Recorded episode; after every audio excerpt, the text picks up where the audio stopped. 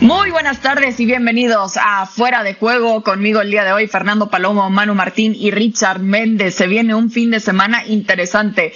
Más que eso, un cierre de la liga bastante apretada también pensando en que entre el primer lugar y el cuarto lugar solo lo separan tres puntos, el cuarto siendo el Sevilla y el primer lugar todavía el Atlético de Madrid después de lo que no pudo hacer el Fútbol Club Barcelona. Se vienen partidos decisivos todavía este fin de semana y lo que resta prácticamente en el calendario al que le queda menos de un mes. Manu, ¿cómo se está viviendo esta situación particularmente con el Real Madrid después de la derrota del Barça que ahora se enfrentará a los Asuna? ¿Qué tal? ¿Cómo estáis? Lo primero que hay que decir que aquí se está viviendo como una Superliga. Lo empezó titulando así el diario Marca, se agarró a ese nombre Javier Tobas y ahora todo el mundo está utilizando la palabra Superliga, algo que no le debe sentar demasiado bien a Florentino Pérez, por cierto. En el Real Madrid se está viviendo de una forma especial. El Real Madrid nunca va a reconocer que va a ir solo por la Champions o que va a ir solo por la Liga. Zinedine Zidane tiene que insistir en las ruedas de prensa de por qué no ir por los dos torneos, pero lo que está claro es que ya en esta primera jornada eh, a cinco para el final y pensando en lo que pueda pasar el miércoles en Stanford Bridge y viendo la poca gasolina que le queda al equipo, mañana vamos a ver un equipo totalmente diferente, con suplentes, como pasó frente al Cádiz y se acabó ganando el partido. Por lo tanto, el hecho de que salga con suplentes en Zidane frente a Osasuna tampoco quiere desvelar eh, que tire la liga, pero sí es cierto que, como él reconoce, juega con lo que tiene porque no hay más. Y en este caso es lo que vamos a ver frente, frente a Osasuna. Quiero decir, no está descartada la lucha por la liga en estas cinco jornadas, pero el Real Madrid por un lado sabe que no tiene gasolina, por otro lado sabe que es muy difícil porque no depende de sí mismo y sobre todo sabe que se las juega todas el próximo miércoles en Stamford Bridge. Y si alguien sabe manejar rotaciones es Zinedine Zidane con tantas bajas, Fer, y le preguntaban en conferencia de prensa y dijo, es que no puedo dar una explicación también de por qué hemos visto tantas lesiones, si es el fisio, si es el entrenador, etcétera. En fin, eh, cuánto, cuánta importancia debe de darle ahora con lo que comenta Manu entre lo que se viene tan importante en la liga y por supuesto en la vuelta de Champions. Qué gusto saludarles. Bueno, eh, hay una realidad. Zidane sí sabe por qué se está dando esta situación. Zidane sí sabe por qué tiene tanta baja. Zidane sabe que en, el proceso de recuperación de los jugadores hay mala lectura también de parte de los jugadores y de parte del equipo de trabajo que tiene que decirle a los jugadores cuándo volver y, y cuándo no. Y luego también ante la premura por eh, un plantel limitado en ciertas posiciones, también el técnico es ciertamente responsable. Él lo sabe, no lo va a decir públicamente para no quemar a nadie, ni mucho menos desviar la atención de lo que tiene que ser ahora mismo el centro de atención del, madridismo, que es la pelea por dos títulos. Hay igualmente un mensaje implícito en, en la formación que meta contra Osasuna, porque no vaya a tirar la liga, eso sí, no va a ir a decirlo tampoco, ni mucho menos, ni se debe creer que porque pone una, formación con jugadores menos regulares en este equipo, hay que pensar que el Madrid eh, no le importa la liga. Lo que sí hay que entender e interpretar de la formación que ponga contra el conjunto eh, Pamplonica es eh, que el Madrid reconoce que hay un margen de error, si bien no muy amplio en la liga, pero sí mucho mayor del que tiene para la Champions League, donde nada más le quedan minutos de eh, para subsistir en la competencia y en consecuencia tiene que llegar ahí con lo mejor que tiene. Hay un pequeño margen de error todavía disponible en la liga para el Madrid y en consecuencia eh, la formación que nos ponga contra, o que le ponga al Madrid y que nos muestre a todos contra Osasuna va a decir que el Madrid ahora mismo cree que el partido más importante que tiene es el que todos creemos que debe reconocer como el más importante, independientemente de bajas o no, o ausencias o plantel completo, y es, eh, es el partido del, eh, martes en, en Stamford Bridge. Claro, y es que es como un juego de ajedrez para Zinedine Zidane y compañía en este momento, ¿no? Si hace un movimiento que no le funciona, se le puede ir no solo la Champions a media semana, sino también eventualmente la Liga. Richard, con esta presión del que vive el Madrid, ¿cómo tiene que controlar las emociones no solo Sisu, sino por supuesto los mismos jugadores? Bueno, si algo ha logrado, Cris, con el saludo para ti, para Manu y para Fer, si algo ha logrado hacer Zinedine Zidane y este plantel del Real Madrid es no mostrar esas emociones, es no dejar que las emociones terminen venciendo. ha sido un equipo que ha tenido que trabajarse a lo largo de la temporada con el tema de lesiones, con el tema de cansancio, en base a parches y esos parches eh, permiten todavía tener al equipo hoy peleando la liga y todavía con 90 minutos más por disputar de la Liga de Campeones de Europa frente al Chelsea. Eh, el Real Madrid no se ha dejado vencer en lo anímico y creo que esa ha sido la mayor fortaleza. Algo debe tener Zidane en el discurso que logra mantener el, el equipo así entero en ese sentido, más cuando has tenido unas largas ausencias de, de, la figura de Eden Hazard, cuando tuvieron que superar un buen tramo de temporada sin la presencia de Karim Benzema, con el cansancio que muestran otros jugadores, por ejemplo, como Tony Cross. Igualmente hoy en día con las noticias de las lesiones, el caso de no poder contar con Carvajal, tener que echar mano nuevamente de Odriozola, que quizás no está entre las prioridades para Zinedine Zidane de colocar en el lateral derecho, pero es que no hay a quién, porque tampoco está Lucas Vázquez. Es decir, sí. a lo largo de toda la temporada ha venido poniendo parchos, poniendo cromos para poder tratar de completar las barajitas del álbum y sin embargo el equipo ha terminado respondiendo. Eh, sí. No hay algo que eh, haga pensar que el equipo no sea fuerte anímicamente o mentalmente, todo lo contrario. Creo que esa es la fortaleza que realmente le queda a este Real Madrid. Vamos sí, a seguramente. En, en perspectiva sí, eso de, de, las, de las otras figuras, porque si os acordáis en el mes de octubre, en el mes de noviembre, en el mes de diciembre, cuando te, le faltaba un Modric, un Casemiro, un, un Tony Cross o un Sergio Ramos, temblaba el madridismo uh -huh. absolutamente. Y ahora, en la recta final de la temporada, faltando ya no solo uno o dos, en muchos partidos, cuatro y cinco, han sido capaces de sacar adelante esto.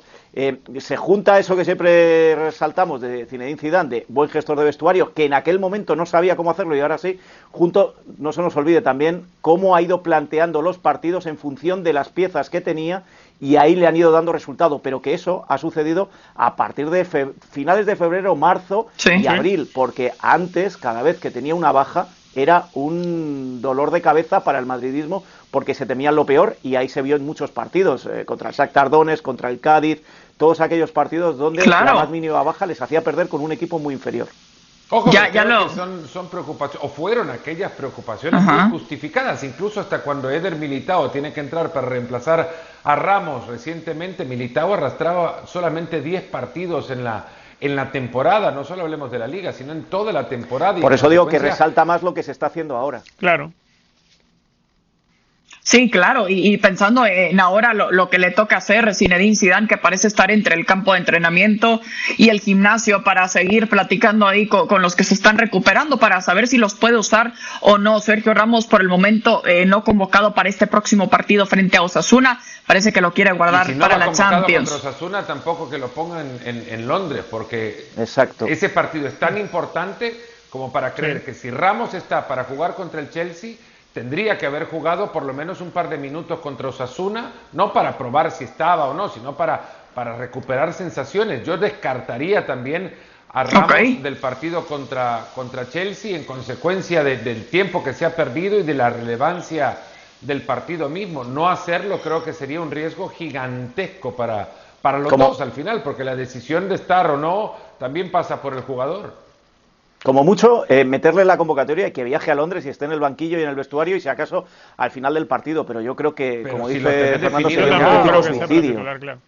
O si vas a ir Igualmente a jugar es de importante. 9. Es más, si, si, tenés que ir a definirlo de, y meterlo de 9, no, no, no lo consideraría descabellada la situación, ya, no. lo ya ha pasado dentro de los partidos mismos, se ha, sí. se ha dado, pero ponerlo atrás con la velocidad que tiene el Chelsea en las condiciones en las que está, a mí me parece un riesgo gigantesco que, que, se piense en, en, Ramos para el partido de vuelta contra el Chelsea. Y además por lo que te han rendido jugadores como Barán y Militao, que uh -huh. la verdad ante la ausencia de Ramos han logrado mantener el Madrid donde está ahora. Y Nacho, claro. No, no, no sí. hay que olvidar que buena parte de todo eso lo pasó Nacho también. Nacho también, claro. Bueno, y del otro lado está el Atlético de Madrid, mientras vemos a un Real Madrid que se ha recuperado parece lo opuesto por parte eh, del Atleti desde que arrancó este año 2021. También arrancó con 10 puntos de diferencia y hoy se encuentra también quizás Manu eh, un poco tranquilo solo por lo que no pudo hacer el Fútbol Club Barcelona frente al Granada el otro día. ¿Cuánta confianza crees que le pueda dar esta situación pensando en su partido frente al Elche? Llevamos tantas semanas hablando de esto y yo siempre digo lo mismo, sí, pero líder. Y ahí sigue, sigue como líder. Eh, confianza es la que se ganen en el vestuario, más allá del resultado del Barcelona. Qué duda cabe que el, entrenamiento de hoy ha sido con otras caras y que cuando te diriges a algún jugador eh, por mensaje ya no te habla con ese pesimismo que te podía hablar quizá porque ven que han salvado un matchball y que tienen que seguir salvando matchball. Ahora se enfrentan al Elche, se recuperan ya prácticamente todos los jugadores, ya no hay lesiones, ya no hay COVID. Eh, eh, también me preocupa eso, ¿no? Porque jugadores que han dado la cara y que han rendido en este tiempo, sobre todo en el centro del campo, me estoy refiriendo sobre todo a Herrera, va a salir de la, va a salir de la alineación porque prefiere jugar otro tipo de, de fútbol ahí en el centro del campo el Cholo Simeone, vuelve Luis Suárez, es decir, eh, hay rayos de sol en el vestuario del Atlético de Madrid más allá de lo que sucedió en el Camp Nou en el día de ayer. Por eso yo creo que es para confiar. Ojo, eh, el Elche se la juega. El Elche, eh, una victoria mete presión a los que están huyendo del descenso, una derrota tranquiliza a esos y al, y al Elche le pondría muy nervioso. Con lo cual, sin ser un partido fácil, creo que podemos ver a un Atlético de Madrid recuperado y con otras caras con las que salieron de Bilbao. Es que más allá de lo deportivo, Fer, se le puede complicar el tema mental al Atlético, ¿no? Bueno, ese es algo que ya el Cholo ha sabido gestionar seguramente y no solo desde, desde ahora que se ha apretado la tabla y que lo sigue teniendo ahí arriba, pero cada vez con, con eh, los rivales mucho más cerca, también hay una realidad y es que el, Atlético de Madrid desde que tenía esa ventaja de 10 puntos u 11 contra otros eh, eh, en relación a otros equipos, desde ese momento también el Cholo empezó a gestionar la ventaja para no creer que se había ganado nada o se había ganado algo con esa misma ventaja. Esto lo vienen hablando y lo sé desde principio de año. Em, saben perfectamente que la pelea ha sido eh, del Atlético contra ha sido el mensaje que no creen, que, que, la pelea ha sido contra todos los que no creen en el Atlético. Y, y el mensaje del Cholo dirigido plenamente eh, convencido de, la relevancia del partido a partido y que, y que cada compromiso es ir a jugar una final, ese ha ido calando también y en el vestuario desde mucho antes de que se empezara a ser apretada la pelea por el campeonato, con lo que gestionar las emociones, estoy convencidísimo que el Cholo lo ha venido haciendo desde hace mucho tiempo y luego ya quedará en la voluntad de los jugadores en creer en esa gestión y en sus propias capacidades para sacar adelante lo que, bueno, pinta como la liga más atractiva en 37 años, por lo menos la más apretada, seguro. Después podemos hablar si la irregularidad de unos y otros llevó a este momento, pero vaya si la liga ahora ha convertido ese discurso, o, bueno, el surgimiento de la Superliga en algo secundario y nos vamos dando cuenta de las competencias domésticas tienen que todavía ser fortalecidas y, que tienen un valor gigante. Ok, eh, entonces Fer, eh, dices, para eh, resumir, pasa más por el momento de los jugadores, no tanto por lo que ha dejado de hacer Cholo Simeone. No, no, esto pasa por cómo su mensaje cala en los jugadores. Son los jugadores al final los que entran a la cancha y el Cholo va a ser el primero en reconocer eso también. El, mensaje del Cholo llegará hasta donde los jugadores quieran imponerlo en el terreno de juego. Es cierto, eh, hay automatismos generados también desde el banco, como ponerse en ventaja temprano y empezar a retroceder metros para quedarse arrinconado en su área, que también tiene que ver con el entrenador y muchas veces con los jugadores, pero pero sí creo que son los jugadores los grandes responsables de sacar esto adelante. Bueno, por otro lado, el Barça sigue también en la pelea, ya mencionábamos la derrota frente al Granada, lo cual lo pudiera haber colocado como líder.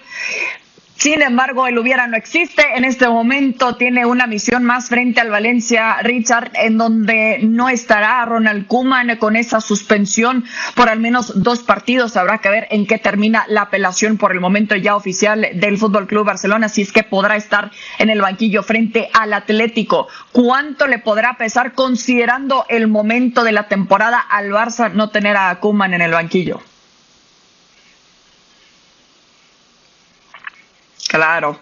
Kuman, eh, eso no va a ser algo que, pueda afectar y tampoco por, por, la jerarquía de los jugadores que tiene el Barcelona todavía hoy en día. Eso de pronto podría afectarle quizá a un jugador que tenga un mayor nexo sentimental hacia el técnico. No creo que haya demasiados jugadores en el Barcelona que puedan tener ese, ese, ese nexo sentimental que necesiten ver al entrenador cerca de la línea dando indicaciones. Eh, Kuman perfectamente desde, desde, la parte alta de la tribuna con el móvil puede estar dando indicaciones a su asistente y las cosas se van ¿Cuál móvil, Richard? Con tres gritos igual se escuchan. Claro, exacto, porque no es público, exactamente. Que no gaste saldo. Fútbol en tiempos de pandemia. Más allá de que no hay, exacto, tiempo de pandemia, así que no, no va a afectar en, lo más mínimo. Quizá lo que de pronto eh, pueda preocupar y pueda preocupar pensando en el partido contra el Atlético es... Eh, encontrar que tienes a un Frankie de Jong o a un Mingueza eh, que con una tarjeta amarilla se pierden el partido del próximo día. o un Messi o un Griezmann. Sí. O Griezmann, sí, aunque yo creo que Griezmann de pronto, por su posición, por ser delantero, igual el mismo Messi, no van, no, no van a caer en el juego de, de, terminar de cometer una imprudencia que les vaya a, llevar a ganarse una tarjeta amarilla y perderse el partido contra el Atlético. Pero sí podría presentarse en jugadores en zona susceptible, Frankie de Jong en la zona de volantes o Mingueza en el fondo, jugadores que en algún momento por el ímpetu de ir a atacar al Valencia, te pueden tirar una pelota larga a las espaldas y en el retorno te vas a llevar por delante porque estás dentro del calor del juego y no vas a manejar esa emoción eh, de la misma manera. Entonces ahí sí creo yo que existe un riesgo para el Barcelona de cara al partido contra el Atlético. Igual yo no veo mayor riesgo en el partido frente al Valencia por la temporada que ha hecho el Valencia, porque creo que el Barcelona es de los equipos que es más sólido mentalmente en momentos complicados de la temporada y este es un momento complicado quizá no tanto como eh, hace algún tiempo atrás, cuando en la liga estaban desprendidos en la parte baja y hubo que, que, levantarse. Hablábamos de, de, Ronald Koeman que se había dirigido sus mejores 45 minutos. Bueno,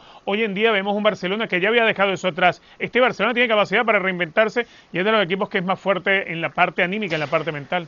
Bueno, eh, eh, en eso puedo estar de acuerdo contigo por lo que hemos visto, pero si, si hacemos caso a cómo se quedaron ayer los jugadores y a lo que transmiten algunos compañeros de los medios de Barcelona y de Cataluña en el día de hoy, el vestuario está tocado con lo que pasó en el día de ayer.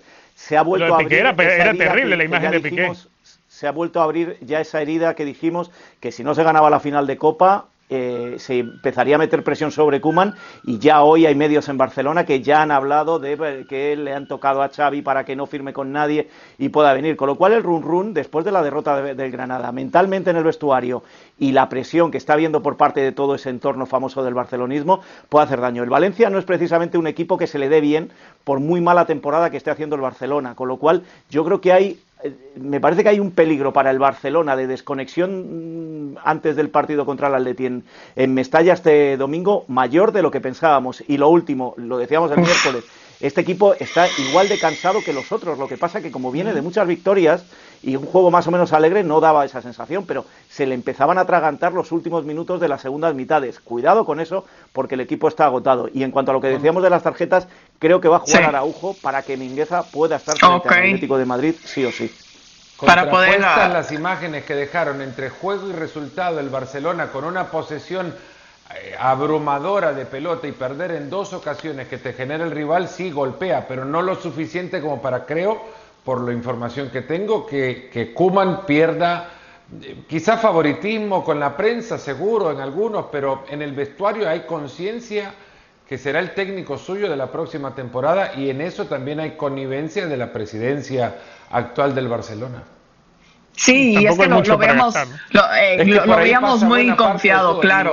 claro, lo, lo veíamos muy confiado antes de la final de la Copa del Rey. Exacto. Xavi va a dejar pasar la plata que tiene por ganar en el par de años que le quedan de contrato en Qatar.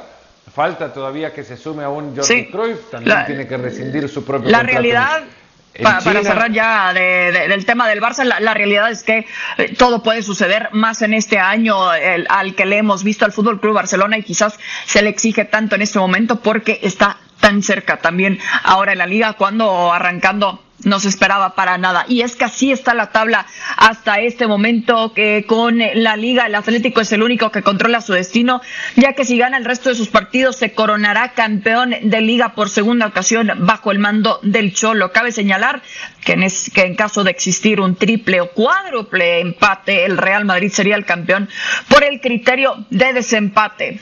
Bueno, viajamos ahora a Italia porque hay posibilidad de ver un campeón este mismo fin de semana. El Inter que se enfrenta al Crotone. Richard, ¿qué se podría significar para Antonio Conte, para la Serie A, ver a un campeón distinto por primera vez en 10 años? Bueno, lo que te digo, en principio yo lo agradecería mucho. Eh, yo soy de los que me aburro de ver siempre el campeonato dominado por el mismo equipo de principio a fin y es lo que nos ha dejado la Juventus. Claro, es plausible lo que ha hecho el equipo y, es de, criticar y de quejarse de los equipos que en algún momento habían sido grandes, que hayan perdido eh, ese rol protagonista dentro de la Serie A. El, el, Inter lo ha recuperado, el Milan en esta temporada también ha luchado por mantenerlo y dentro de toda esta eh, temporada con altibajo, sobre todo para el Juventus. Encontramos un Inter que temprano quedó fuera de competición europea, que le tuvo la oportunidad Conte de, de llevarlo, de concentrarse en el campeonato liguero y que ha encontrado una temporada que le ha terminado cayendo como anillo al dedo, eh, con un Romelo Lukaku en, en un momento de forma estupendo a lo largo de la campaña con Lautaro Martínez que ha respondido. Es decir, las, las, piezas le han respondido y le ha resultado todo lo que ha tratado de pretender Antonio Conte eh, a lo largo del partido. Lo que le va a ocurrir de la temporada, lo que le va a ocurrir para este partido frente al Crotone, se enfrenta a un equipo que en los últimos partidos encaja por lo menos dos goles. Y el Inter es todo lo opuesto. En los últimos, creo, 19 de 20 partidos marca dos goles o más. Entonces creo que todo está inclinado como para que el Inter festeje una temporada linda, agradable, lo que ha hecho Atalanta de Bérgamo, algo que, que, seguimos aplaudiendo por el proyecto que significa el equipo bergamasco, pero el Inter va a salir campeón, creo yo, este fin de semana. Pero suficiente, Manu, con este campeonato como para olvidar lo que pasó y que se quedaron cortos, no solo en la UEFA Champions League, sino ni oportunidad para la Europa League. Es, es que era lo que estaba pensando, Chris, es que lo, lo, lo vimos. Eh, no le voy a quitar ningún pero al título del, del, Inter, porque si no lo consigue este fin de semana, lo va a conseguir el siguiente, y esto ya está cada vez más claro y no, y no hay mucha más discusión. Pero sí es cierto que hubiera sucedido en una temporada normal donde eh, los grandes de Italia, o el grande de Italia, la Juve hubiera hecho una pretemporada normal, no hubiera acabado tan tarde la temporada anterior, hubiera llegado con, con, más frescura. Digo la Juve o digo cualquier otra de los equipos, el Atalanta, que también venía de una temporada sufrida. La, la anterior, Juve seguiría y... pasando lo mismo, Pirlo seguiría siendo el técnico. Sí, sí, pero uh -huh. si no digo eso, si lo que quiero decir es que si el, los equipos hubieran hecho una temporada normal y el Inter pues hubiera avanzado en Europa un poquito más y se hubiera comprometido un poquito más en Europa y se hubiera cansado como se han cansado los demás, ¿qué hubiera pasado? Eh, yo creo que es muy merecido este título, pero que igual que sucede en España con esta Superliga que tenemos final, a mí lo que me denota son dos cosas. Una, una temporada típica, porque esto es muy difícil de ver, y dos, sí. que posiblemente sea porque el nivel ha descendido un poquito con respecto a otros años y esto lo pueden aprovechar este tipo de equipos como el Inter, como el Atleti o como el Sevilla que viene por detrás. Y hablábamos también, eh, ya lo mencionaban más bien, el momento de la Juventus, que en puntos están empatados con el Napoli en tercer lugar y con el Milan también, que se ha caído eh, drásticamente también en el quinto lugar. Eh, pensando en el futuro, parece que en la vecchia señora hasta ya se está hablando de un próximo técnico, Fer, que parece que ha sido la plática, ¿no? Por la falta de experiencia también de Andrea Pirlo, la falta de resultados, pero te pregunto, ¿Qué momento vive la Juventus pensando, al menos en su partido este fin de semana frente al Udinese? Bueno, el ánimo el peor en una década, por, cuestiones de, deportivas y por la dirigencia misma. También la primera responsable en la elección de un técnico sin experiencia. Yo le voy a dar todos los méritos al Inter porque es cierto que la temporada es atípica, lo ha sido para todos, el hubiera no existe, eh, lo entiendo, Manu, por dónde va el análisis, pero... Eh, el Inter hay que, en 38 fechas a quién se premia, quién es el que termina campeón en una liga de 38 fechas en cualquier parte de Europa, que es donde regularmente se juegan estas competencias, el equipo más regular y el Inter fue pasando de una parte en la, en la que juega poco vistoso, pero termina consiguiendo resultados y en esta regularidad de juego y resultado fue encontrándose arriba de todos. Y, del otro lado a Pirlo. Y a la Juventus nunca se le encontró un lugar en la temporada quizás por chispazos nada más. Y tenían, nos dimos cuenta pasado el tiempo, mucho más que ver con las individualidades de Chiesa, con buen momento de Bernardeschi o la pegada de Cristiano, pero colectivamente no se vio un equipo eh, que verdaderamente actuara como tal y que cuajara como un colectivo, sino rescatado por Cuadrado en algún momento. Cuadrado parecía ser el sí. gran líder del fútbol de la Porque también, de la también sufrió de varias Juventus, lesiones, ¿eh? Y lesiones a, importantes. Y bueno, pero todos los equipos pasan por lesiones importantes y en esto uh -huh. pasan también los técnicos y su capacidad para gestionar a los planteles. También por lesiones importantes pasó el Inter y si no lesiones importantes, más los momentos deportivos o de Eric. Bueno, pero Andrea Pirlo le pasó en su primera temporada también como Eric, técnico. Y, pero quien elige a Andrea Pirlo es el presidente de la Juventus, Andrea Agnelli, que está pasando por el peor momento desde que él se hizo cargo de este club. Están pensando incluso hasta en un reemplazo ya desde el grupo familiar para sacarle las riendas de la Juventus a Andrea Agnelli, ciclotímico eh, en las últimas semanas y se ha visto que el, su, su pifia en la Superliga tiene mucho que ver hasta quizás con un patrón de actuación, porque ha pifiado con Pirlo.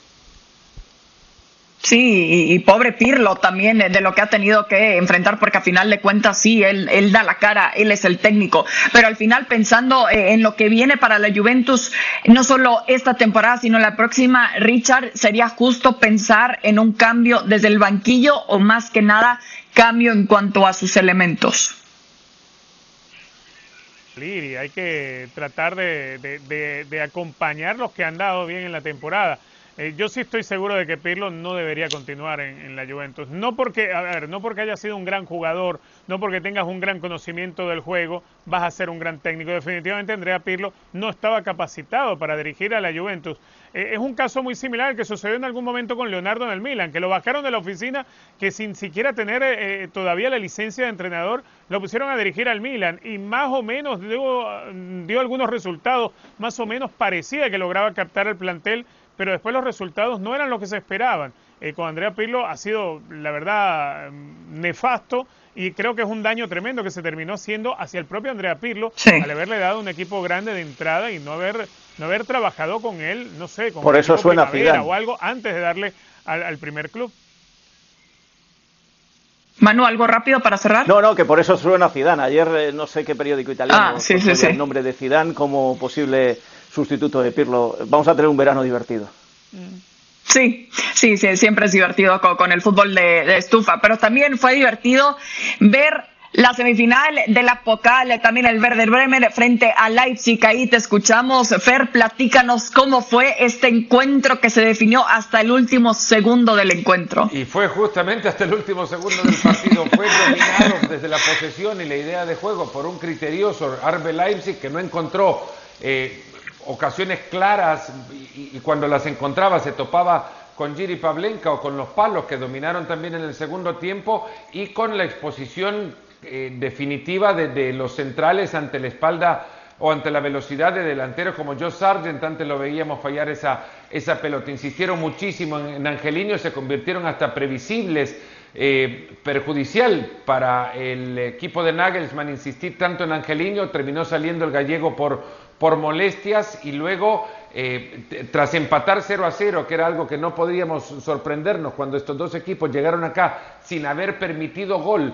en toda la copa, el eh, coreano Juan terminó marcando el primero del partido. Después llegaría la igualdad en un error de los dos centrales entre Upamecano y Conate se, confunden, llegan a mala comunicación, hay una pobre entrega y la definición del gol del empate de Leo Bittencourt, que también había entrado de suplente, y sobre el final, minuto 120, se juntaron dos que habían entrado, el coreano Wang y Emil Forsberg, para la definición del gol. Uno de los mejores en el campo terminó metiendo el centro, que era Kevin Campbell.